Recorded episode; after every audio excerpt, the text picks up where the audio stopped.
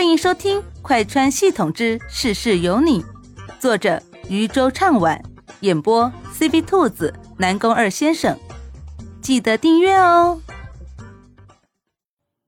第四十一集，收拾林渊。小九觉得他这样做有些多此一举。他注定会在修仙门派一无所成，宿主，你就别费这个力气了。那可不一定。莫西西觉得，依照江慕天的性子，他不可能就这么轻易的放弃。只能说，在某些方面，莫西西还是要比系统更了解江慕天。自从昨天在林渊的手下失败之后，江慕天便越发的想要变强。他不想要一辈子都这样被人欺负。林渊之所以可以在他面前耀武扬威，无非仗着他比自己强而已。若是自己能够变强的话，他就可以不被人欺负了。而且，他败在了莫西西的门下，他并不想别人认为莫西西很失败，选择他是一个错误。就算是为了证明莫西西的选择没有错，他也要愈发的勤奋。可是，在试过两三次之后，江慕天。还是失败了。他有些颓丧地坐在地上，心中对自己的无能为力很是气恼。不过，他现在唯一庆幸的就是师傅不在这里，这样就不会看到他这样没用的时候了。自怨自艾了一会儿，江慕天从地上站了起来。不行，怎么可能一下子就放弃呢？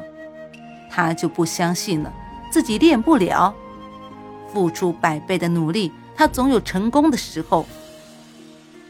看着镜中人一次又一次的失败，莫西西突然有些无奈了。难道真的是宿命不可违吗？为什么就不能给江慕天一个好的结局呢？他也不过才是一个十九岁的少年而已呀。小九在一旁见莫西西面露不忍，连忙出声道：“宿主，我收起你的同情心，这个时候可不是同情江慕天的时候。”他当然知道自家宿主有个心软的毛病，但是这可是在做任务呢，要是失败了，那可就万劫不复了。他可还仰仗着宿主呢，所以他不能够任由他心软。完了吧？可能是年纪大了，莫西西看不得这样的虐，眼不见为净，他不看总行了吧？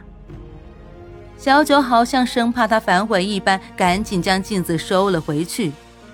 小九决定给莫西西找点事情做，免得他又搞一些幺蛾子出来。宿主，你找点事情做吧，别总在寝殿里待着，这要是传出去了。原主的名声不被你破坏了呀？莫西西听了小九的话之后，迟疑了一下，突然眼睛一亮，他确实得给自己找点事情做了，比如教训教训那群欺负他徒弟的人。你给我查一查，现在林渊在哪里？小九突然心中有了一个不好的想法，宿主这不是想要？你不会是想到时候收拾他吧？这可由不得你来插手啊！要是到时候被人发现了，你的人设可就彻底崩了。莫西西保证似的说道：“所以你放心，我绝对不会被人发现的。”可小九觉得宿主的保证对他来说没有半分的可信度。我还是建议宿主不要做这样的事情。放心，放心。到时候我会把事情都推到林天雪的身上，就当帮助男女主在一起了。莫西西很是会讲条件，反正小九不是一直想要撮合男女主在一起吗？这样不就算是间接性的帮了他们？想来小九也没有什么理由可以拒绝了。确实，这个理由对于小九来说没有拒绝的点，但是。他怕宿主，我觉得我们其实不用这么冒险的。见小九胆小成这样，莫西西嗤笑了一声：“我都说了，你放心，我绝对不会露馅的。”可是，可是他怎么那么不相信呢？你再磨磨唧唧的，你信不信？我到时候自己找人去。小九拿这个无赖的宿主没有任何的办法，只能告诉他林渊的位置。林渊现在在后山的小树林里。宿主，你下手的时候轻一点，别把人给打坏了。这可是重要的剧情人物之一。莫西西摩拳擦掌，笑眯眯地说道：“放心，放心，我可是法治社会出来的人，不会对他怎么样的。”顶多让他受点皮外伤，至少江慕天伤成什么样，他得以两倍来偿还。小九心中有了不好的预感，他开始为林渊祈祷起来：“冤有头债有主，到时候要出了什么事情，请你去找宿主，不要找他，他只是一个共犯而已。”莫西西悄悄地使了一个隐身诀。悄无声息的来到了后山。这后山显得有些阴沉沉的，可能是因为今天天气不太好的原因。这林渊胆子倒是挺大的，一个人来这个地方也不怕出什么事儿。小九觉得莫西西说这句话就完全不对了。现在最危险的人。不就是他吗？他这是跟人打赌打输了，所以才来这里的。莫西西觉得，就连老天爷都在帮他呢。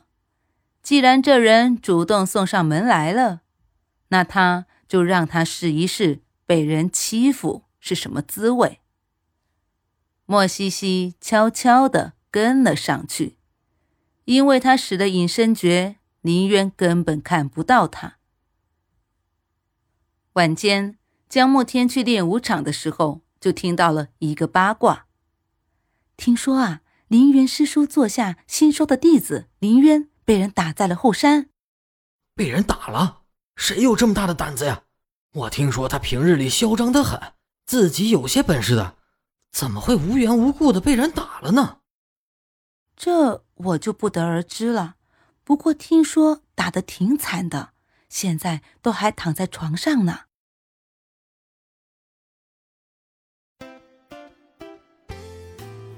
本集播讲完毕，感谢你的收听，也欢迎收听兔子的其他节目，强烈推荐精品多人有声剧《失忆老婆哪里逃》，越听越上头哦。